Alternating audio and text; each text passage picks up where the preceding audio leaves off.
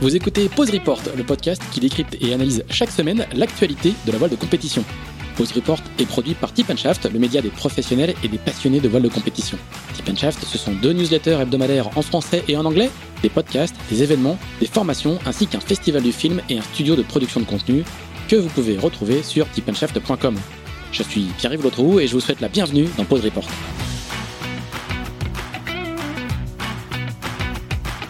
Cet épisode d'Into the Wind est présenté par Araldite. Araldite, ce sont des adhésifs structuraux, autrement dit des colles époxy et métacrylate extrêmement fortes, capables de remplacer une stratification. Les adhésifs Araldite collent sous l'eau, durcissent très vite et sont simples à appliquer, ce qui est assez pratique quand, par exemple, vous devez au hasard boucher le trou d'une cadène arrachée sur votre pont ou arrêter une fissure dans votre varangue de pied de mât après un talonnage. Bref, le genre de produit qu'il vaut mieux avoir à bord en course dans son kit de secours. L'araldite ne sert pas qu'en cas d'avarie, elle est de plus en plus utilisée pour coller des cloisons ou les jonctions entre pont et coque, mais aussi pour poser de l'accastillage, des padailles ou des pièces annexes. La gamme est très complète et s'adresse aussi bien aux coureurs qu'aux préparateurs et aux chantiers. Elle est à découvrir sur go-araldite.com et chez votre chip chandler.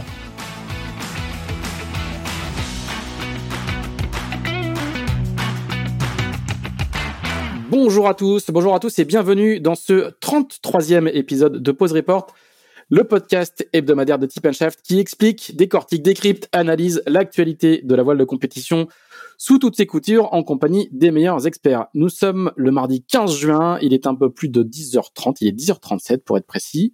Et nous allons euh, mettre le cap au sud aujourd'hui et plus précisément vers la Méditerranée où sera donné euh, demain, mercredi, le départ de la grande course de la Giraglia en compagnie de deux invités qui participent à cette grande classique méditerranéenne du mois de juin. Le premier va courir à la barre de son classe 40 HBF Reforest Action, si c'est bien comme ça qu'on prononce.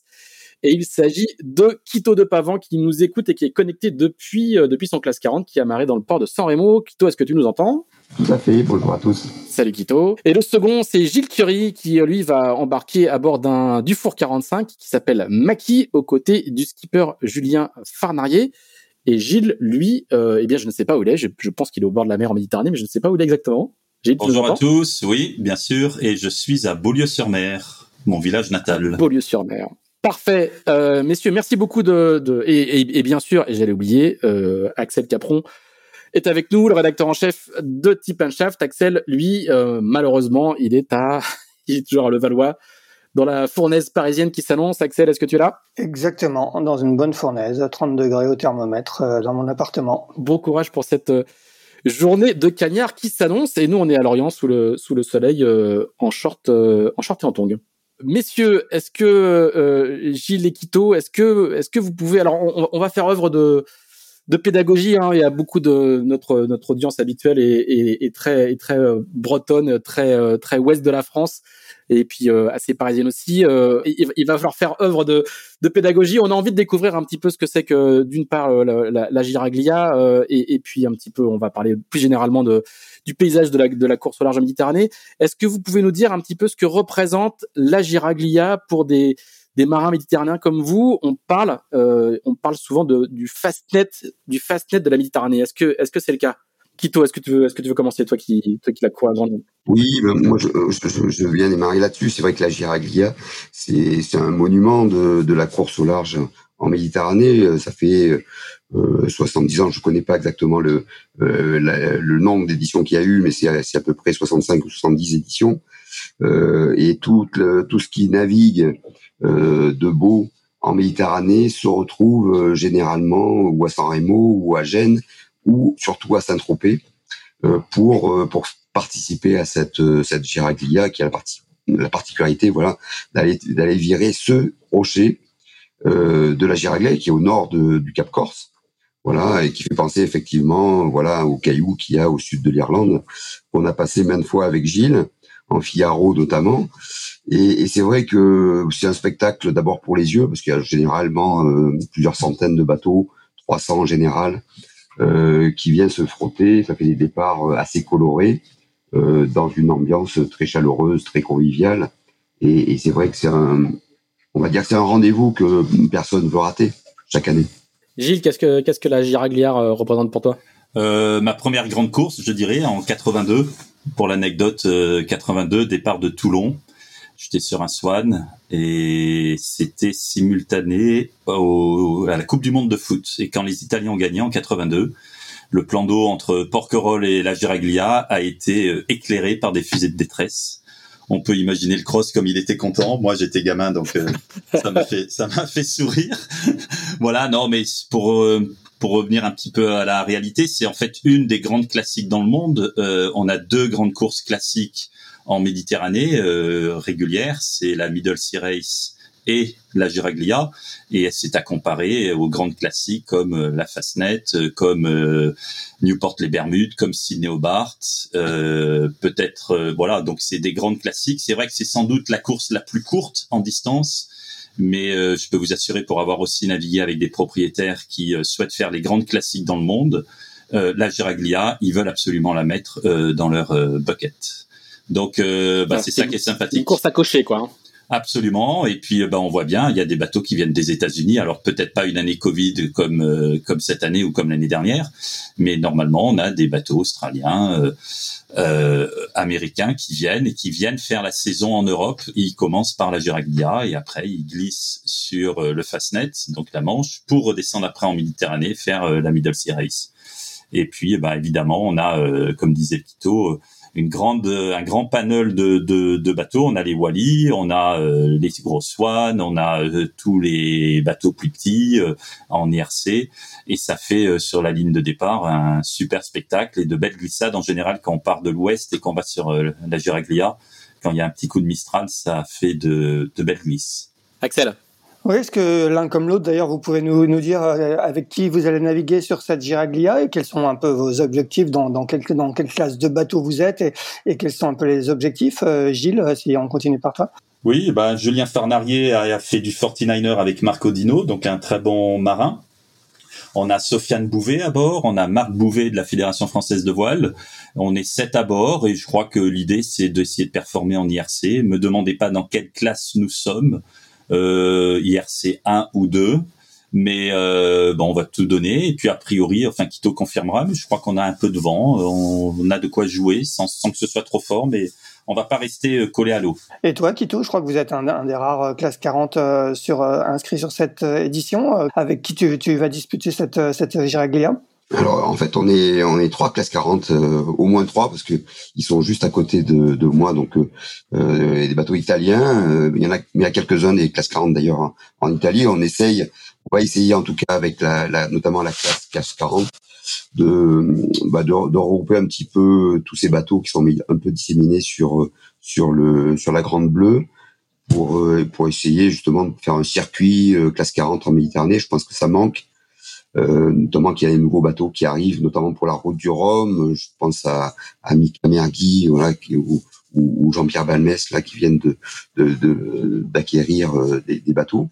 Et donc là, cette année, euh, bah, l'objectif, c'est essayer de, de, faire le meilleur classement possible en temps réel, euh, sachant que le classement se fait en IRC et que, on va dire que la jauge IRC nous est pas très favorable. Euh, c'est peu de le dire. Euh, et, et, nous, on fait ça en équipage euh, à quatre, donc avec Gwen, Gwen qui va faire la Transat Jaguar avec moi, euh, plus Brice euh, de Crisnois qui me qui, qui, m'accompagne sur mes projets, qui est le bot captain euh, depuis depuis 15 ou, ou, 20 ans, et d'un vieux vieux pote à moi qui navigue aussi, qui a fait beaucoup de tours de France à la voile, qui s'appelle Sam Tavizier. Donc on fait ça à quatre, c'est le bon format sur nos bateaux. Voilà, et puis on va essayer, on espère qu'il y, a qu'il y aura du vent parce que on a on a besoin de ça pour pour bouger euh, notre notre nos 4 mètres 50 de large là c'est c'est toujours compliqué un peu dans la pétole. Mais s'il y a des bonnes conditions euh, ça ça peut être assez rigolo parce que on, va se bagarrer avec des bateaux euh, plus gros. Donc ça va être ça va être c'est toujours c'est toujours sympa. On s'attend pas à faire un grand un, un, très bon classement en IRC mais en tout cas on espère bien s'amuser beaucoup sur l'eau le, le, format, je crois, change un petit peu cette année, hein, parce qu'il a dû être adapté aux, circonstances euh, sanitaires. Quel est exactement le format cette année et en quoi il, diffère du, format habituel, euh, Quito? Oui, bah, tout simplement avec la crise euh, sanitaire, c'était euh, compliqué. Alors c'est une course qui est organisée par les Italiens. Euh, par le yacht club Italiano euh, et en fait il était compliqué de se conformer à la fois aux réglementations italiennes et à la réglementation française et donc les Italiens ont décidé, je pense d'une manière assez collégiale, de faire un parcours essentiellement italien, donc un départ en Italie, une arrivée en Italie. Donc contrairement aux, années précédentes où la course part de San Remo généralement, va à Saint-Tropez, on passe quatre jours à, à Saint-Tropez où il y a des courses côtières euh, très coloré à, à Saint-Tropez. C'est c'est quelque chose de visuellement très très fort. Et on part de Saint-Tropez pour euh, pour aller virer la Giraglia, arriver à Gênes. Alors quelquefois il y a des variantes, c'est quelquefois Gênes, quelquefois San Remo l'arrivée. C'est l'année dernière ou il y a deux ans c'était euh, Monaco. Euh, mais le parcours fait 3, 243 000. Et effectivement, cette année, ben, il y a eu une course de ralliement entre Saint-Tropez et, et San Remo.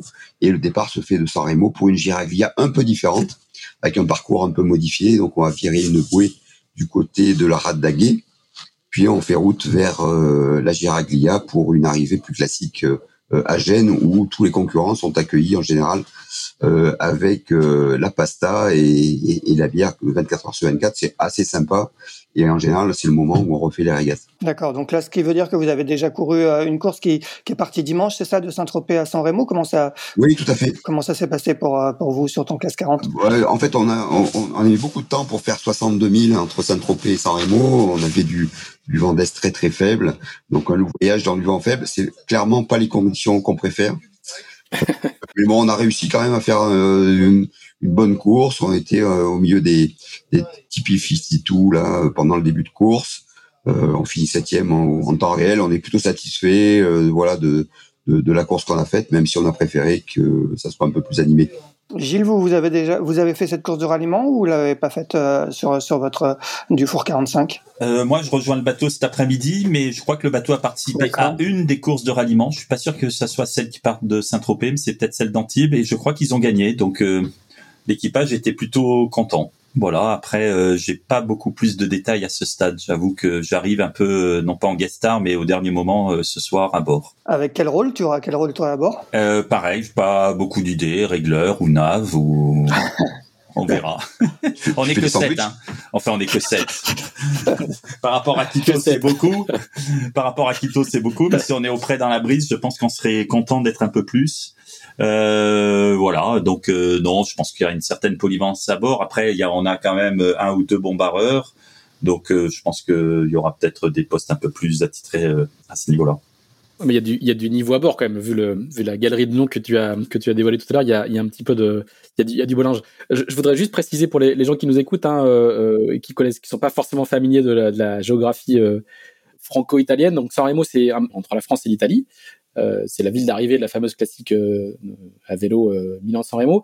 Le parcours, du coup, il fait, il fait traverser le, la Méditerranée pour aller jusque, enfin, en tout cas la Méditerranée entre la Corse et le continent euh, pour aller jusqu'à la Giraglia et remonter ensuite plein nord sur Gênes, qui est à peu près dans l'axe dans l'axe nord de, le, euh, de la Corse. C'est, quoi les conditions météo assez classiquement sur sur sur ce type de parcours? C'est soit soit du, du, du vent très faible, soit soit un coup de mistral? Comment, comment c'est en général? Euh, oui, ben c'est un peu c'est un peu ça. On a euh, les conditions méditerranéennes, on les connaît, surtout dans ce, cette partie euh, de, de, la Méditerranée. Le, le, golfe de Gênes est, est, pas réputé pour avoir beaucoup de, de, vent. Voilà, on est tout au fond. Hein. On est on est vraiment dans et, le. Oui, oui, oui. Donc on est, planqué au fond. Hein. C'est un, c'est un bassin qui est assez perturbé. Euh, donc il y a des montagnes un peu partout. Il y a, il y a évidemment les, les Alpes au, au, nord, et puis la, la Corse elle-même qui est quand même très haute. Euh, donc en général, quand on a la chance de partir de Saint-Tropez vers vers la Corse, qui a du Mistral ou du Sud-Ouest, euh, ça peut aller très très vite. D'ailleurs, je crois que le record, le record, c'est c'est moins de 24 heures hein, pour faire les. C'est 14 heures. Oui, c'est ça. C'est que avec, euh, je crois, je sais pas quel quel est le maxi qui a qui a fait ça. Je me souviens si c'est pas Rambler ou. ou Alfa Romeo, non C'est c'est Ezimit Europa. Ah, Ezimit, Ancien, ouais. Anciennement Alfa Romeo, je dirais. Oui, c'est ça. Voilà, donc ça peut aller très très vite, mais en général, voilà, il y a, c'est rare qu'on fasse euh, la Giraglia sans une petite période de pétole, notamment à l'arrivée à Gênes, qui est souvent euh, euh, compliqué à atteindre. Oui, pour ajouter à Quito, effectivement, euh, ça glisse souvent assez bien jusqu'au Cap Corse. Ensuite, ça continue un petit peu à glisser, et plus on s'enfonce dans le golfe de Gênes, plus ça devient foireux. Et euh, bah ça, il y a des effets tampons ou au contraire élastiques. Et des fois, euh, la victoire peut se construire ou se perdre euh, à ce moment-là. Euh, J'ai souvenir d'une Giraglia en maxi sur Gitana 8 où on vire la Giraglia, on se prend un orage. C'était plus tard en saison un peu plus tard au mois de juillet et euh, on déchire euh, les deux voiles, grande voile et génois, et on se retrouve en vrac total. Bon, on finit quand même avec du vent à Gênes, mais on peut avoir euh, tous les types de temps, et comme disait Quito aussi, la Corse, il y a beaucoup de relief, donc il y a des effets locaux assez spectaculaires. Récemment, j'étais en vacances au Cap Corse, et il y avait 60 nœuds de vent, ni plus ni moins.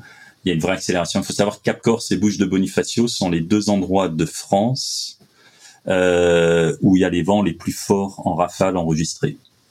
Chaque année, hein, on parle de 200 et quelques kilomètres heure de vent.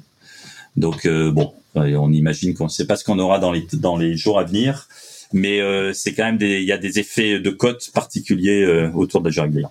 Et la, la, la, météo, c'est quoi là sur la course, Quito Alors on, on, espère avoir un peu de vent pour partir de, de San Remo. A priori, il y a du vent d'est, pas très fort, une dizaine de nœuds, qui devrait nous permettre d'aller jusqu'à Gay. Et après, il y a toujours du vent d'est euh, un peu plus fort là pour euh, autour de la Corse, autour du Cap Corse, voilà, qui devrait nous, nous amener à, au près vers vers la Corse, et, et du vent qui risque de se renforcer euh, après la Corse, au moins jusqu'à la moitié du, du tronçon Giraglia-Gênes, et, et vraisemblablement des petits airs pour arriver à Gênes. Axel? Ouais, euh, bah, l'un comme l'autre, vous avez participé à, de nombreuses fois à cette Giraglia. Est-ce que, est-ce que vous avez des souvenirs mémorables? Qu'est-ce que vous gardez de, vos précédentes participations? Si, si vous deviez isoler un, ou deux grands souvenirs sur cette, sur cette course, Quito ah, Moi, j'ai mon premier, l'un de mes plus grands souvenirs à, à, Saint-Tropez notamment, euh, c'est quand j'y ai participé avec Groupe pour la première fois. Alors, c'est vrai qu'on on, on était quand même le vilain petit canard avec euh, avec ces, ces, bateaux bizarres, avec des outriggers, avec des maëls. On était euh, donc sur le quai d'honneur de Saint-Tropez, euh, devant le l'hôtel, le, le, bistrot du port. et, et c'est vrai que c'est finalement assez rare de pouvoir s'installer à la place des grands yachts qui sont toute l'année. D'ailleurs, les restaurateurs nous remercient parce qu'à chaque fois qu'il y a la Giraglia, les, les grands yachts qui font 30, 40, 50, 70 mètres sont mis au mouillage et sont remplacés par des, des bateaux de course. Et, et c'est le seul moment où les restaurateurs voient la mer.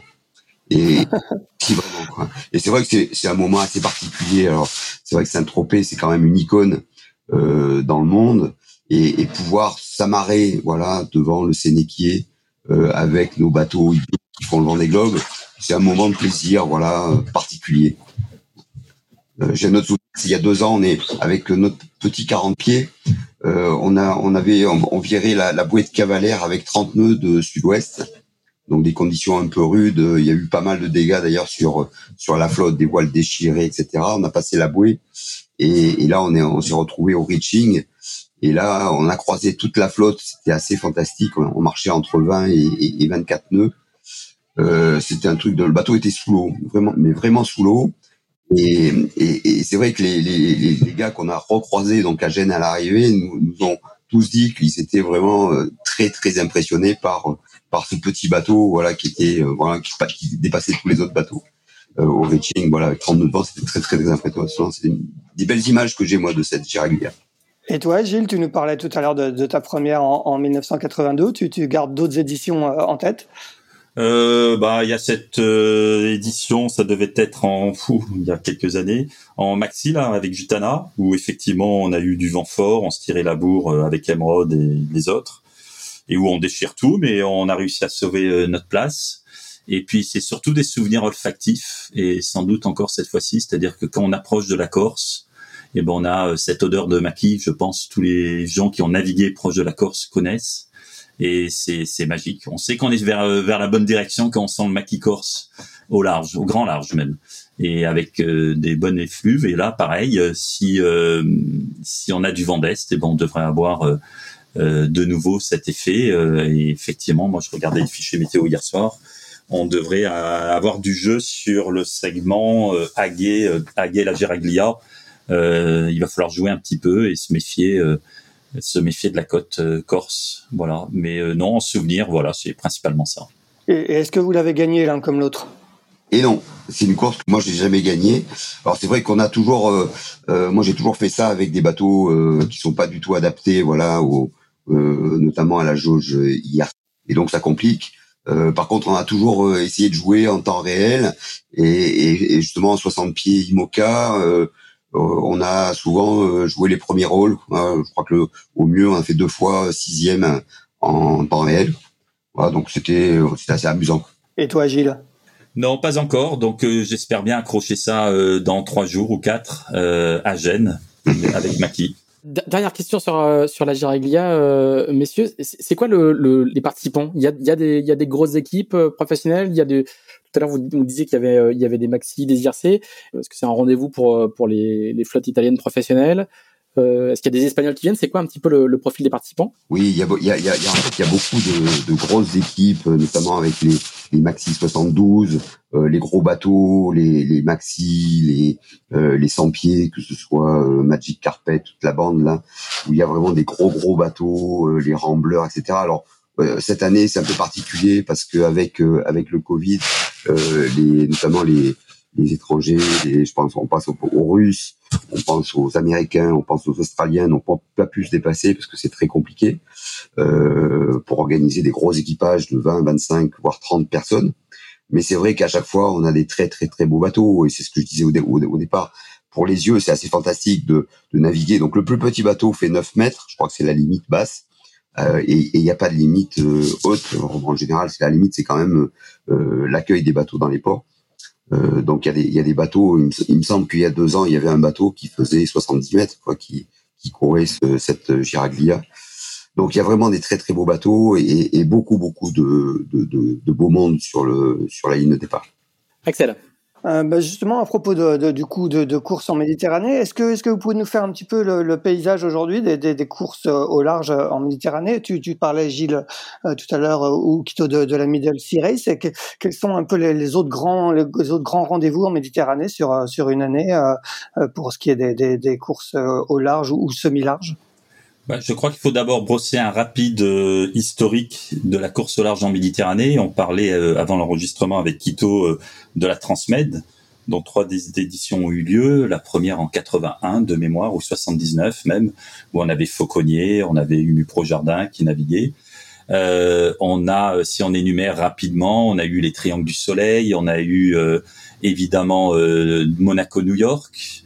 Euh, on a eu une course géniale qui ne s'est pas renouvelée, qui s'appelle The Race, qui partait de qui partait de Barcelone et qui est arrivée à Marseille. Euh, et donc il y a quand même à chaque fois des courses. On a eu la Generali plusieurs années. Euh, je l'ai même organisé euh, pendant deux éditions. Euh, et puis bientôt, eh ben, on va avoir une nouvelle course au large qui va avoir lieu entre Toulon et Brest avec les Ocean 50 euh, pour le Pro Sailing Tour qui partira euh, fin juillet. Donc il y a toujours en fait des tentatives. C'est jamais très pérenne, mais il y a toujours de belles courses. Euh, évidemment, il y a la Middle Sea Race qui, qui perdure hein, avec la Giraglia, mais à côté de ça, on a toujours de belles épreuves qui existent, mais qui malheureusement ne sont pas inscrites dans, dans le temps. Oui, euh, moi je rajouterais euh, une, une, tentative qui a été formidable pour avoir euh, vécu ça. c'est ce qui s'était passé en, en, Turquie avec Schumacher qui nous avait organisé des courses formidables. D'abord en Figaro entre Cap Istanbul. Cap Istanbul, qui s'est appelé Cannes Istanbul, puis Cap Istanbul.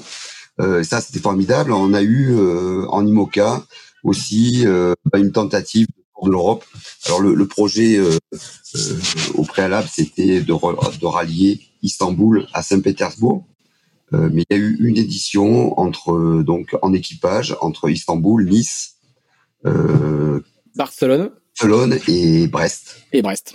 Et ça, c'était formidable. Malheureusement, on a eu du mal à déplacer euh, les bateaux de Bretagne, mais les, les, quelques bateaux qui sont venus en, en ont gardé un, un souvenir, à mon avis, impérissable.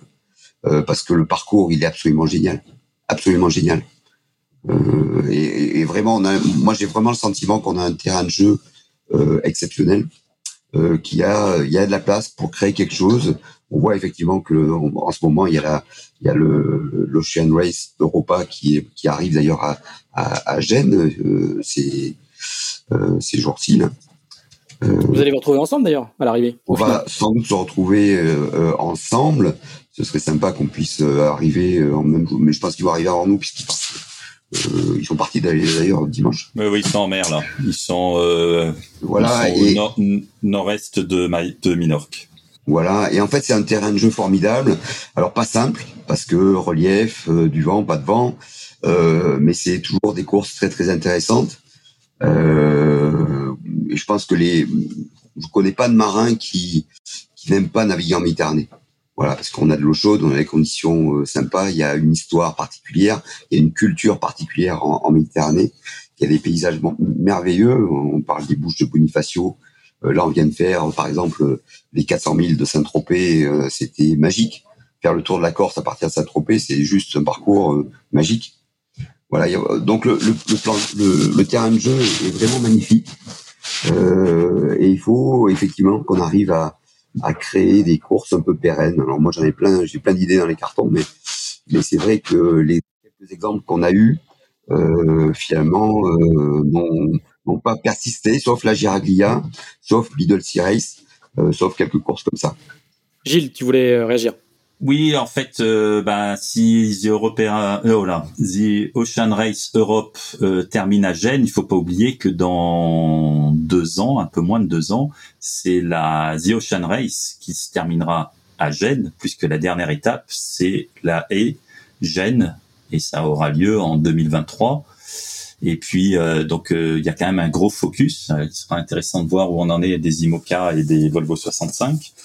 Il y a un autre focus aussi, c'est la Transquadra, puisqu'on a une Transquadra qui part de Marseille, sauf erreur de ma part cette année, et on a quand même une flotte de compétiteurs méditerranéens qui partent de Marseille pour aller d'abord à Madère et puis ensuite ils rejoindront la flotte atlantique.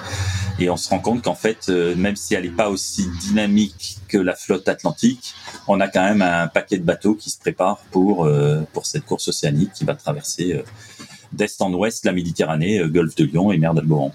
Alors, vous soulignez tous les deux qu'il y, a, un énorme potentiel. Il y a eu plusieurs courses, mais qu'elles ont du mal à se, pérenniser. Qu'est-ce qui explique cette, cette difficulté-là à, durer un petit peu dans le temps? Il y a eu des, des Gilles, tu pourras nous en parler, des, des, solo en Figaro homérique. Je pense que tous les figaristes en, en gardent des, souvenirs très très émus.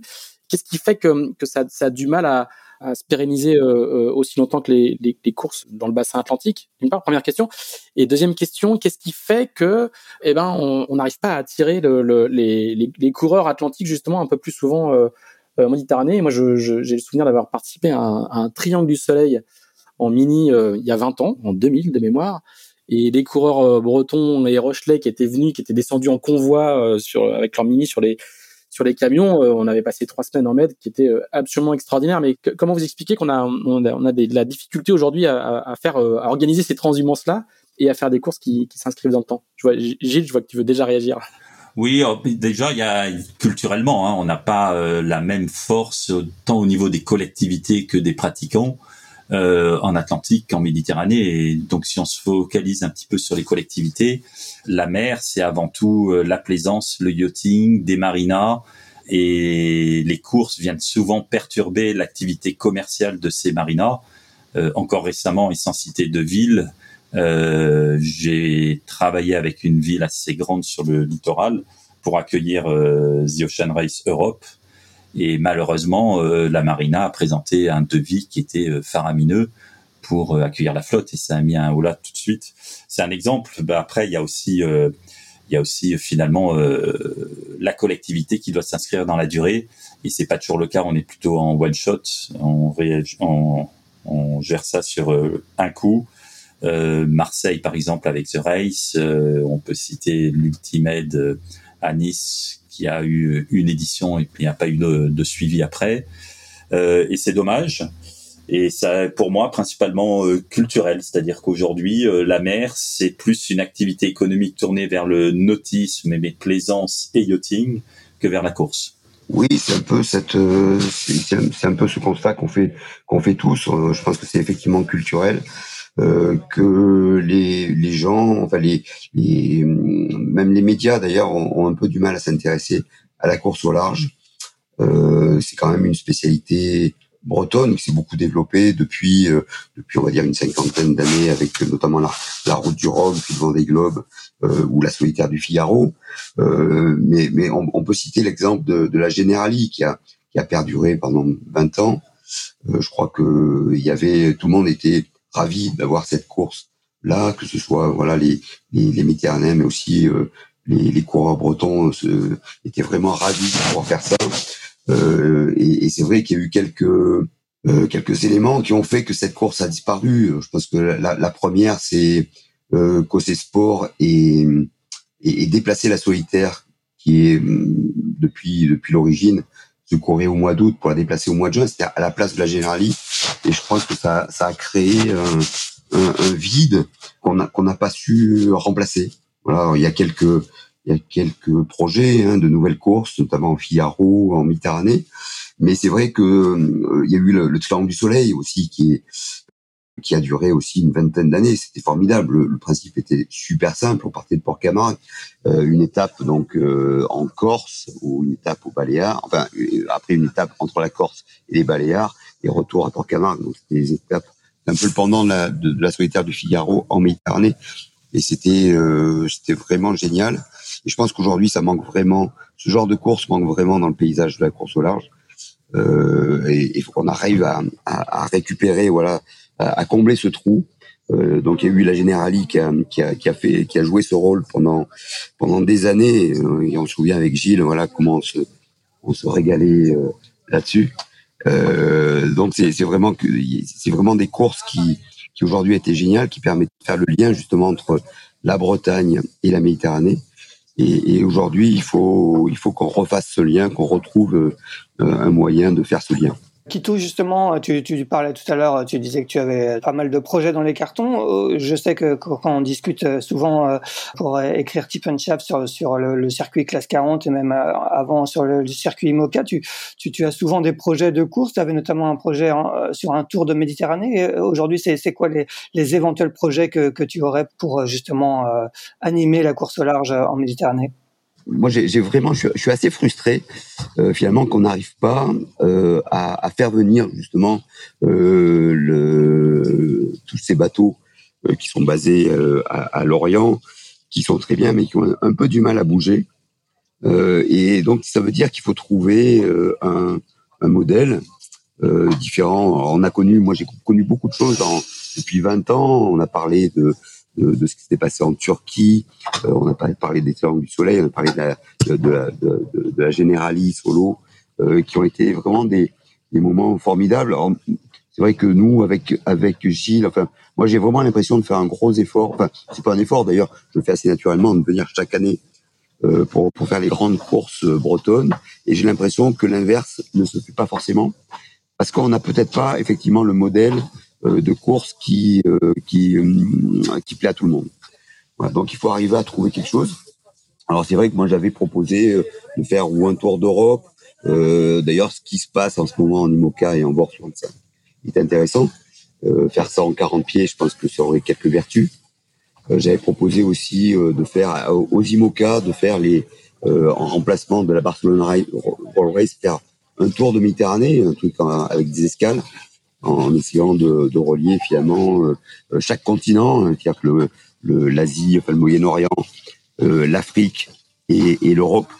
Donc on avait un joli projet qui était financé, mais on a senti quelques réticences au, au niveau de, l'IMOCA pour monter ce truc-là. Euh, donc il y a ce genre de, projet, voilà, qu'il faut, euh, qu'il faudrait développer. Alors ce sera moi, ce sera pas moi, euh, c'est pas la question. Je pense qu'il y a vraiment euh, je disais aussi, c'est qu'on a un terrain de jeu qui est sous-exploité. Il y aurait vraiment la place pour euh, pour faire des jolies courses, euh, on va dire à l'intersaison, soit au printemps, soit à l'automne. Alors l'automne est quand même très très prise par toutes les courses, sur la route du Rhum, le Transat Jacques Vabre, le Vent des Globes et d'autres. Donc plutôt au début du printemps, peut-être en, avril, ou, voire plus tôt. Voilà. En fait, en tout cas, il y a je pense qu'il y a vraiment de la place pour faire quelque chose. Gilles, tu voulais euh, rajouter quelque chose? Oui, en fait, il existe une course depuis l'année dernière qui a remplacé le Tour de Corse. Tour de Corse qui est une épreuve côtière, mais assez d'anthologie, hein, puisqu'elle se court le 15 octobre. Et cette nouvelle course s'appelle la Coupe Napoléon, sur laquelle j'œuvre comme directeur de course. Elle part d'Antibes. Elle devrait en 2021, donc toujours au mois d'octobre, début octobre, faire le Tour de Corse, soit à bâbord, soit à tribord, et retour Antibes. Et l'année dernière, euh, ben, on est passé entre deux confinements et du coup, on a eu un plateau plutôt euh, important, une quarantaine, 45 bateaux de mémoire. Et euh, bah, c'était assez spectaculaire, assez sympa. On renouvelle cette année. Alors bon, il y aura la Transquadra qui va sans doute éroder un peu la flotte, mais à côté de ça, on a un vrai engouement pour partir au large début octobre au départ d'Antibes. Euh, voilà, donc je donne rendez-vous à tous les auditeurs euh, sur la Coupe Napoléon, un peu de marketing, mais tout ça pour dire qu'en fait, il y a quand même des clubs et il y a quand même des entités qui cherchent à organiser des épreuves et à faire avancer, à jouer euh, sur l'échiquier méditerranéen la course au large. Si je peux me permettre, Gilles Oui. Moi, j'étais sur la Middle Sea Race l'année dernière et, et, et j'ai beaucoup entendu de reproches sur le calendrier de la Coupe Napoléon qui, en fait, ont n'ont pas permis à certains bateaux. Alors l'année dernière est un peu particulière avec avec le, Covid, mais euh, mais c'est vrai que ça, ça, a bloqué quelques bateaux, euh, notamment les bateaux français euh, de Marseille, qui finalement ne sont pas déplacés à Malte, ce qui était un peu dommage. Donc c'est vrai qu'on a eu aussi une, difficulté majeure, c'est de c'est de rendre cohérent les calendriers. C'est pas toujours simple avec des tas de courses, voilà, qui sont un peu à droite à gauche. Euh, et ça complique un peu, un peu le jeu. Oui, on a, on a bien conscience de ça. C'est une difficulté majeure euh, pour tout le monde, hein, pour tous les, c'est partagé sur tous les bassins. Oui. L'harmonie du calendrier, non seulement au niveau national, mais international. C'est vrai que l'année dernière, on a récupéré un certain nombre de bateaux, mais c'est pas parce qu'on avait créé cette nouvelle épreuve, c'est surtout parce qu'en fait, beaucoup d'équipages s'interpellaient pour se rendre à Malte avec les conditions sanitaires, et c'était un peu trop compliqué.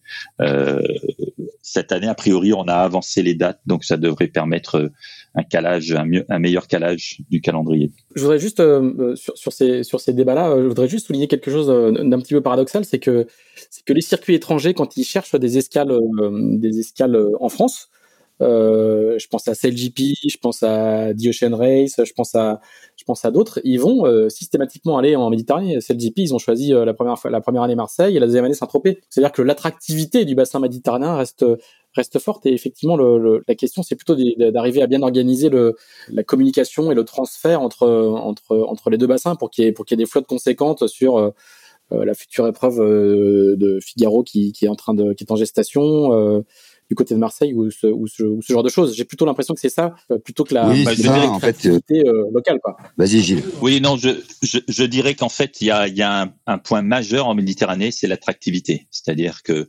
au-delà du sport, et on parlait de la généralie ou de toute épreuve, il y a un jeu sportif génial, parce que des effets de pointe, des renverses, du courant aussi d'ailleurs, peu, peu le savent, mais il y a du courant en Méditerranée. Euh, mais à côté de ça, c'est tout ce qui est activation et faire venir des invités, que ce soit à Porquerolles ou à Marseille pour CLGP ou à Saint-Tropez euh, pour le prochain CLGP, on est certain de réussir sa journée et on est certain de, de faire fonctionner le, le, le projet. Et c'est euh, au moins 50% de, de, la réussite euh, aujourd'hui d'une épreuve, c'est de faire toute l'activation à terre avec des invités et puis de suivre les courses. Et ça, ça, ça, ça marche très bien en Méditerranée, où que l'on soit. Quito. Oui, oui, c'est sûr que l'attractivité est super forte. Euh, moi, j'ai travaillé effectivement pour accueillir à la fois euh, The Ocean Race euh, à 7 euh, et, aussi le CLGP à Port-Camargue parce qu'il y avait une envie forte de la part des organisateurs de venir là. après, il y a une grosse difficulté pour trouver des, des, budgets pour accueillir ces grosses étapes. et puis aussi un problème de place, hein, faire de la place. On a des ports qui sont un peu saturés avec euh, peu de place. Euh, c'est un peu la chance, mais je, crois savoir qu'en Bretagne, ça, commence à être aussi un peu compliqué à ce niveau-là.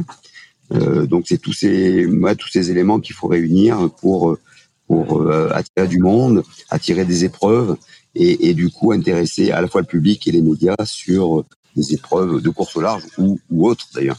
Dernier petit point, il y a, il y a, un circuit que vous n'avez pas encore évoqué, mais qui est assez actif, notamment en Espagne, et notamment en Italie, euh, c'est le circuit mini. Hein. Il, y a un, calendrier méditerranéen assez étoffé et qui, lui, voit arriver régulièrement des coureurs euh, du bassin atlantique pour cause de qualification et de course au mille.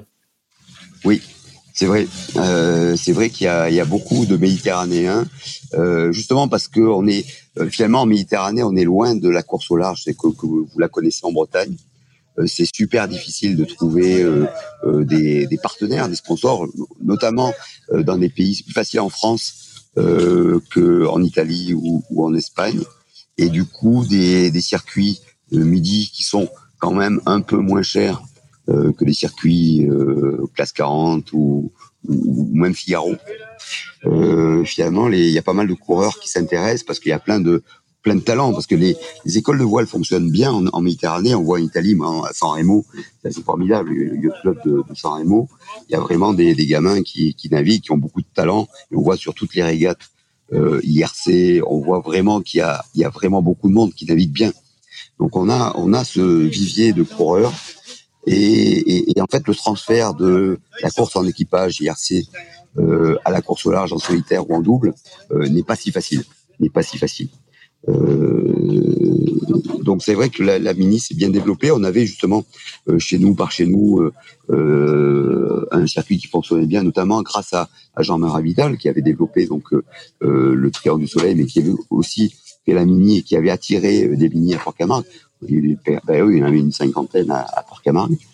quand Jean-Marie s'est retiré, finalement, on a perdu, on a perdu ça, mais ça se développe quand même effectivement beaucoup en Espagne, à Barcelone notamment, avec Anna Corbella, et en Italie, avec pas mal de courses euh, euh, italiennes. Donc c'est intéressant ça. Euh, moi, ma première course en mini était au départ de Port-Camargue. Et on allait faire le tour de la Corse et retour. Ça s'appelait la Mini Med. Ça devait être en 86, sauf erreur de ma part.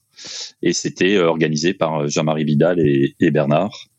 Et c'est vrai qu'aujourd'hui, si on a des concurrents italiens bien affûtés en mini, c'est euh, bah, historiquement la classe mini a toujours existé en Méditerranée, enfin depuis longtemps en tout cas. et c'est plutôt empathique. Je crois que le Yacht Club de la Grande Motte a aussi beaucoup œuvré avec la mini et, et Guillaume Roté. Bien sûr. Et, et c'est génial. Et c'est génial. Et c'est vrai qu'après les bateaux sont faciles à transporter parce que de la transhumance Atlantique, Méditerranée est souvent onéreuse pour des grosses unités ou exposée si ça se fait par la mer. Enfin, Quito fait la transhumance euh, assez régulièrement, je crois. oui, euh... chaque année, au moins une fois chaque année. Voilà. Euh, je pense que tu as le record. 20 ou 25 ans. Ouais, je pense ah, que oui. tu as le record de nave euh, nord-sud, sud-nord entre Med et, et, et Bretagne. Oui, oui, oui. Euh, là où oui, les mini, en fait, on met ça sur une euh, ouais quand j'entends dire mes mes collègues bretons, ouais, mais on va pas venir en Méditerranée, c'est compliqué les convoyages. Je leur dis non, c'est pas si compliqué. Voilà, ça prend une semaine, euh, quelquefois un peu plus, mais bon, globalement c'est c'est pas très long. Et puis et puis quelque part, euh, notre métier c'est de naviguer, donc euh, naviguer en convoyage pour aller euh, de Bretagne en Méditerranée, c'est pas si compliqué. J'aime bien me souvenir de l'histoire et je crois qu'il y avait eu une grande discussion de comptoir entre Florence Artaud et Jean Le Cab pour faire une course de Port-Laf à Porquerolles, mais qui n'a jamais eu lieu finalement, et c'était une course de ralliement en Figaro. oui, ben, il y a une petite anecdote. Moi, j'avais euh, avec avec Jean justement euh, à l'époque où je naviguais avec lui, donc ça remonte à, il y a presque 20 ans. Euh, et, lui, il était, il avait quand il parlait de la Méditerranée, il avait toujours il était très ému de ça parce que ses premières courses, c'était venir à Saint-Tropez et pour lui, c'était euh, c'était quelque chose de formidable d'aller à Saint-Tropez, de, de, de, montrer euh, ces bateaux qui étaient un peu idiots, euh, qui le sont toujours, euh, dans les endroits euh, comme Saint-Tropez, euh, Monaco ou d'autres endroits en Méditerranée qui sont des icônes. voilà, c'était un vrai plaisir pour lui que, que, que de vivre ça. Et, et je crois qu'il n'est pas le seul. Il y a beaucoup de gens qui voilà, qui aimerait euh, faire des trucs, un peu plus de trucs euh, dans le sud. Axel, on va parler un peu de, avec Axel, on va parler un peu de, de, de vos projets euh, respectifs. Ouais, bah justement, Quito, toi, tu as donc attaqué ton début de saison en Méditerranée. Pourquoi tu as fait ce choix et quel est après ton, ton programme pour la suite de la saison? Quand vas-tu faire cette fameuse transhumance vers le bassin atlantique et Manche? Bah, je fais en général au mois de au mois d'octobre. Donc là, euh, effectivement, on prépare euh, on prépare avec Gwen Spick le, la transat Jacques Vabre. Euh, et c'est vrai que c'est une difficulté pour nous méditerranéens, c'est de faire le circuit CAS 40. Hein. Il y a quelques courses, alors qui sont la, plupart qui sont quand même des courses, on va dire mineures. Hein, je sais pas, euh, mais c'était compliqué pour les Méditerranéens.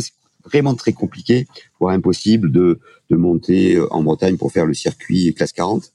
C'est un peu bagarré parce que je fais partie aujourd'hui du bureau de la classe 40. On se bagarre en ce moment pour euh, pour faire en sorte qu'il y ait des courses en Méditerranée qui soient sélectives pour notamment la route du Rhum. Voilà. Euh, on voit que c'est pas simple, euh, que la Transat par exemple, n'est pas sélective pour la, route du Rhum.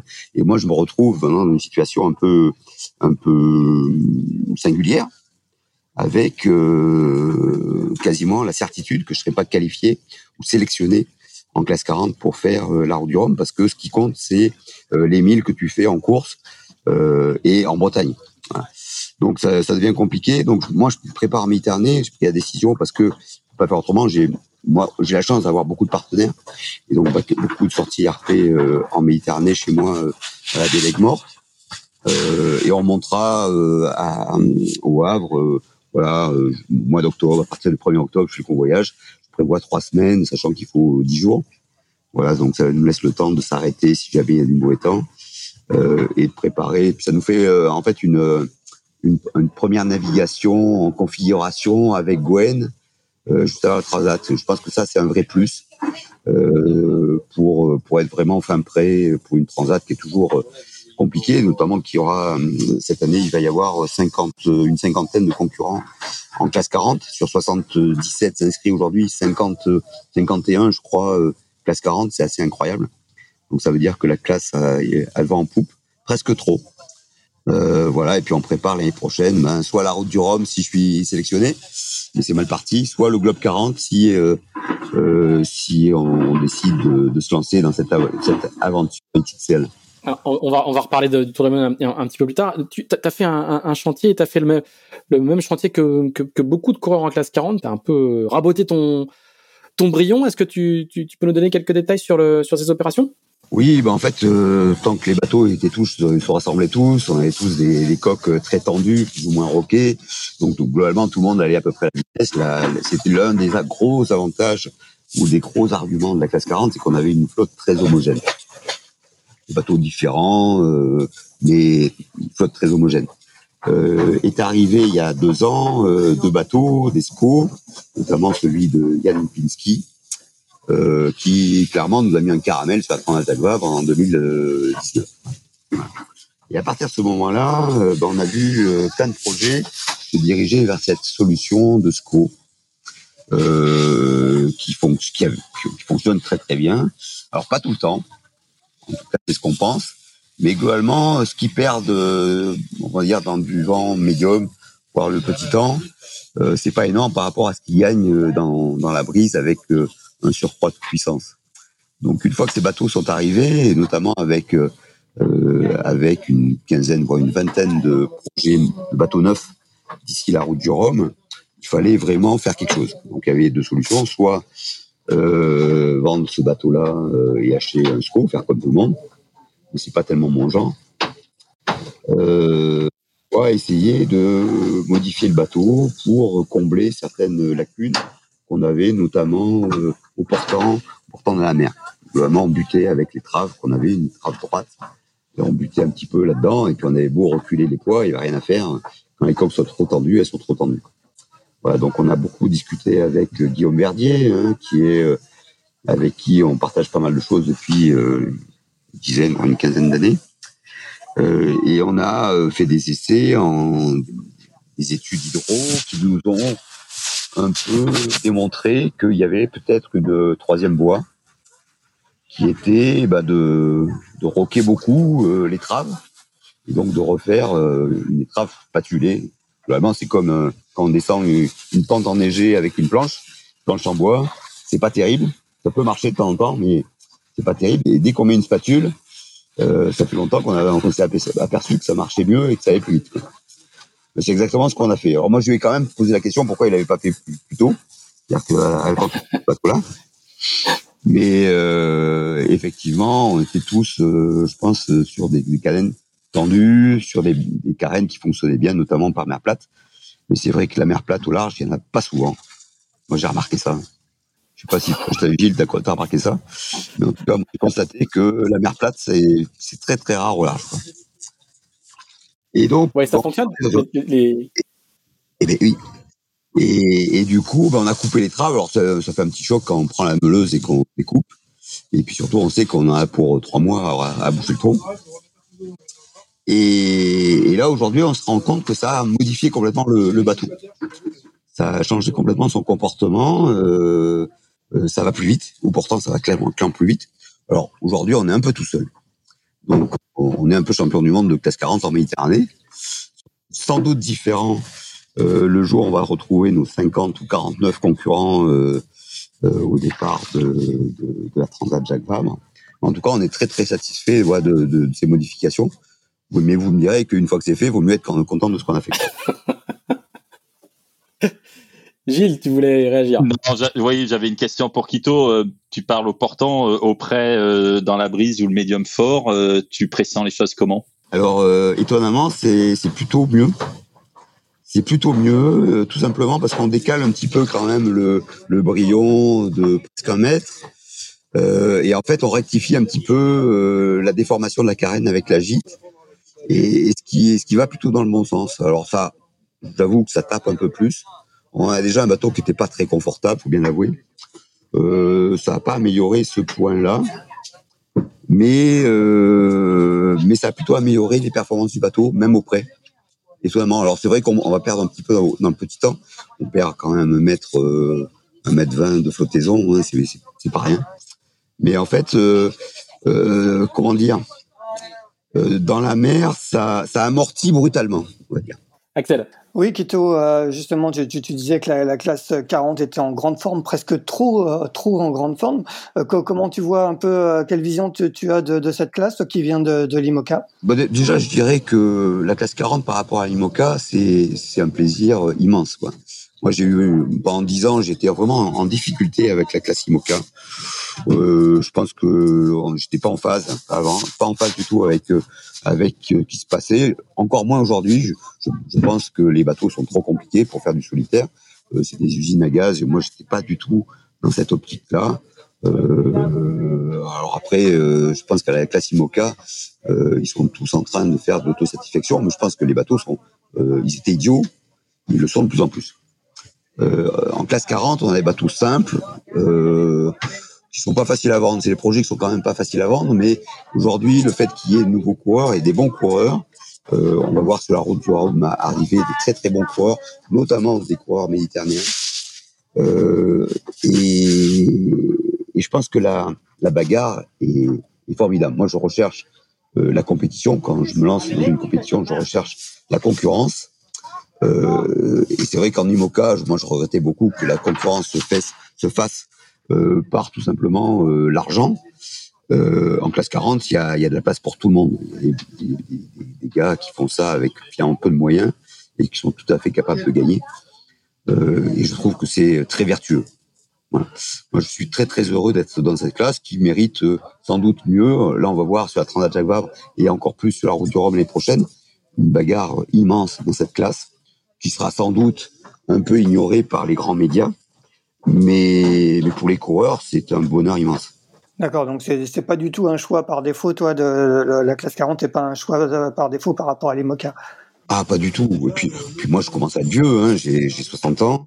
Euh, quand on passe de l'IMOCA au, au, 40, on a l'impression de quand même pouvoir jouer. C'est-à-dire qu'en IMOCA, pour pousser les voiles, pour monter les voiles, pour les, euh, ça, euh, physiquement, c'est quand même des bateaux durs en classe 40, là, ça devient euh, euh, à échelle humaine. Euh, ça change quand même les choses. Gilles, quel est ton regard toi sur cette classe 40 hein? On rappelle que qu'effectivement, comme le disait Quito tout à l'heure, hein, il, y a, il y a 25 bateaux neufs à peu près qui, vont être construits entre les deux éditions de, la Route du Rhum. Quelle, est ta vision de cette classe? Bah, c'est génial, c'est un petit peu euh, comme les Ocean 50, euh, c'est des classes un petit peu pondérées, mesurées. Euh, ce qui est un petit peu étonnant, c'est qu'aujourd'hui, cette classe n'est pas mis en place son circuit. On peut imaginer que ça peut apparaître d'ici un an ou deux où euh, les épreuves sont euh, un petit peu comme la Normandie euh, l'est actuellement avec les classes 40, mais qui est un circuit complet qui se met en place. ça va être intéressant de voir comment la course qui s'appelle l'Ocean Globe 40 va réussir son coup, son premier coup avec Manfred. Et puis après, il y a une deuxième course autour du monde qui se prépare aussi à l'échéance 2023 de mémoire. Et on sent quand même qu'il y a une vraie, euh, un vrai dynamisme aussi du côté de l'organisation des épreuves. Euh, ça va être intéressant de voir le, la suite. Ouais, Kito, justement, comment tu te positionnes toi euh, vis-à-vis de ces, deux projets de Tour du Monde? Bah, Moi, j'étais, on était axé sur le Globe 40. C'est quand le, la vie de course est sortie. Euh, clairement, moi, je suis, je, je, je me positionne comme un, un aventurier. Moi, j'aime bien le voyage et, et, je trouvais que c'était un bon moyen euh, de voyager en course dans un univers que j'adore. Voilà, le large. Et, et c'est vrai que le parcours, il est vraiment sympa. Il est pas simple euh, il est long. C'est quasiment neuf mois de, de course avec les, en comptant les escales. Voilà. Après, il faut, faut le financer. C'est des courses qui sont chères, à la fois organisées et, euh, et pour y participer, c'est quand même euh, un budget euh, non négligeable. Euh, donc c'est un bon dossier quand même. Voilà.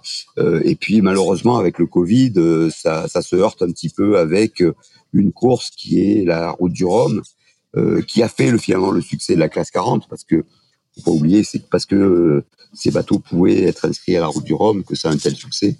Et on le voit encore aujourd'hui pour, l'édition de l'année prochaine. Il y a quand même beaucoup de, bateaux qui sont construits pour cette route du Rhum. Euh, donc c'est vrai que c'est difficile pour euh, la classe 40, voilà, de, de, monter un circuit complètement classe 40 en oubliant voilà des courses un peu phares comme la Transat Jacques Vabre ou euh, ou la route du Rhum ou pour le coup euh, les classes 40 sont pas sont pas partie voilà des, des, des principaux principales cibles médiatiques. Alors Gilles, toi, toi, tu t'es investi dans, dans la, alors dans, la classe des multi 50, dans le nouveau nom, c'est Ocean 50, puisque tu es le, es le directeur de course du Pro Sailing Tour qui a débuté euh, par les premiers euh, grands prix de Brest et de La Rochelle. Comment Comment ça s'est passé? Quel bilan toi tu fais de, de, ces deux premières expériences? Et, et bah, comment ça se passe globalement? Bah, J'ai été surpris. Bon, je connaissais pas très bien la classe en dehors de la Route du Rhum 2014 et de la Transat anglaise 2016. Euh, mais en fait, la classe a énormément évolué depuis. Les bateaux sont de, ont des foils maintenant. Et puis, euh, ce nouvel organisateur, donc Julien Moria et Upsung Prod, se sont assis autour de la table avec Erwan Leroux, le président, et puis euh, différents skippers. Je pense à Thibaut Vauchel-Camus, euh, je pense à Fabrice Caher. Et ils ont réussi à trouver un consensus et à mettre en place un modèle euh, qui doit encore être validé, hein, puisqu'il faut il faut assurer euh, la viabilité économique. Mais en tout cas, sur les aspects sportifs et le concept, Brest a été un peu challengeant d'abord parce que c'était le premier épisode, hein, on appelle ça euh, des épisodes et non pas des étapes. Euh, challengeant parce que la météo nous a pas bien servi, on va dire, donc il a fallu faire preuve de de, de, de réactivité, mais on a réussi à courir quand même sept courses. Et puis La Rochelle, par contre, ça a déroulé d'une manière sublime. Un Pertuis euh, nous a accueillis avec le soleil, du vent, euh, un joli parcours de 24 heures. Euh, et prochaine étape, les Canaries, et on est sur le même modèle, c'est-à-dire 6 à 7 bateaux, sans doute 7, euh, qui vont participer à Las Palmas de Gran Canaria à partir du 28 juin au troisième épisode. Et puis ensuite, justement, on va venir en Méditerranée, Marseille d'abord, euh, du 19 au 25 juillet, euh, et ensuite Toulon où on va euh, participer à une journée euh, coefficient zéro et ensuite partir pour cette grande course de Toulon à Brest qui est un peu en clin d'œil une course de la préfecture maritime Méditerranée à la préfecture maritime Brest, enfin Atlantique. Euh, voilà, mais ça va être sept jours de course au large, dont au moins la moitié en Méditerranée. Euh, c'est des bateaux sublimes euh, très homogène en termes de performance. On voit des peut-être des équipages un peu plus aboutis, un peu plus entraînés, mais euh, c'est une classe où les marins ont pris leur destin entre leurs mains. Donc ils vont participer aux grandes classiques, évidemment, Route du Rhum et, Jacques Vabre, mais ils ont euh, pris le destin entre leurs mains grâce aussi à l'opportunité d'Upswing Prod, donc cette agence de marketing sportif qui s'est positionnée pour organiser le circuit. Et pour l'instant, euh, j'y vais avec le sourire et ça se passe très bien euh, dans un bon consensus qui est pas toujours facile à, faire avec euh, les différents acteurs d'un événement. Et pour l'instant, c'est du plaisir. Est-ce que tu as d'autres, tu as, une, vie de, travailleur freelance, ça j'imagine que c'est ton, gros projet de l'année. Est-ce que tu as d'autres missions à venir? On sait que tu as été très investi sur la, précédente édition de, de ce qui s'appelait encore la Volvo Ocean Race je crois que tu étais chef de projet d'AxoNobel. Euh, euh, Est-ce que tu as d'autres projets en la matière? Oui, bah, je reste toujours euh, connecté avec AxoNobel. Là, on est un peu en période intermédiaire, donc euh, je veux pas préjuger sur ce que sera le futur, ni pour AxoNobel euh, dans la prochaine Ocean Race, ni pour moi-même. Mais bon, on reste en contact et on, on échange des idées. Et puis, bah, je travaille toujours avec Oman Sail. Et donc là, c'est Sailing Arabia The Tour, qui est une épreuve aujourd'hui réservée au Diam 24. Donc c'est sur les côtes omanaises. Ça aura lieu du 25 novembre, 23 novembre au 4 décembre 2021. Donc ravi que le tour voile euh, rebondisse parce qu'évidemment, euh, un petit peu comme toute euh, classe, ils ont chacune des classes a besoin d'un événement phare ou d'un ou deux événements phares. Et le tour voile en fait partie, comme la route du Rhum fait partie des événements phares pour toutes les classes d'ailleurs, c'est un peu la particularité. Et du coup, du coup, il y a ça. Et puis, j'ai développé une nouvelle activité qui est l'expertise maritime. Donc, euh, voilà, c'est un peu mes trois, mes trois pôles d'activité principaux. Parfait. Donc, si vous avez besoin de faire expertiser un bateau euh, en Méditerranée, vous, vous pouvez appeler Gilles Curie. Ça te fera une, petite pub sur la fin.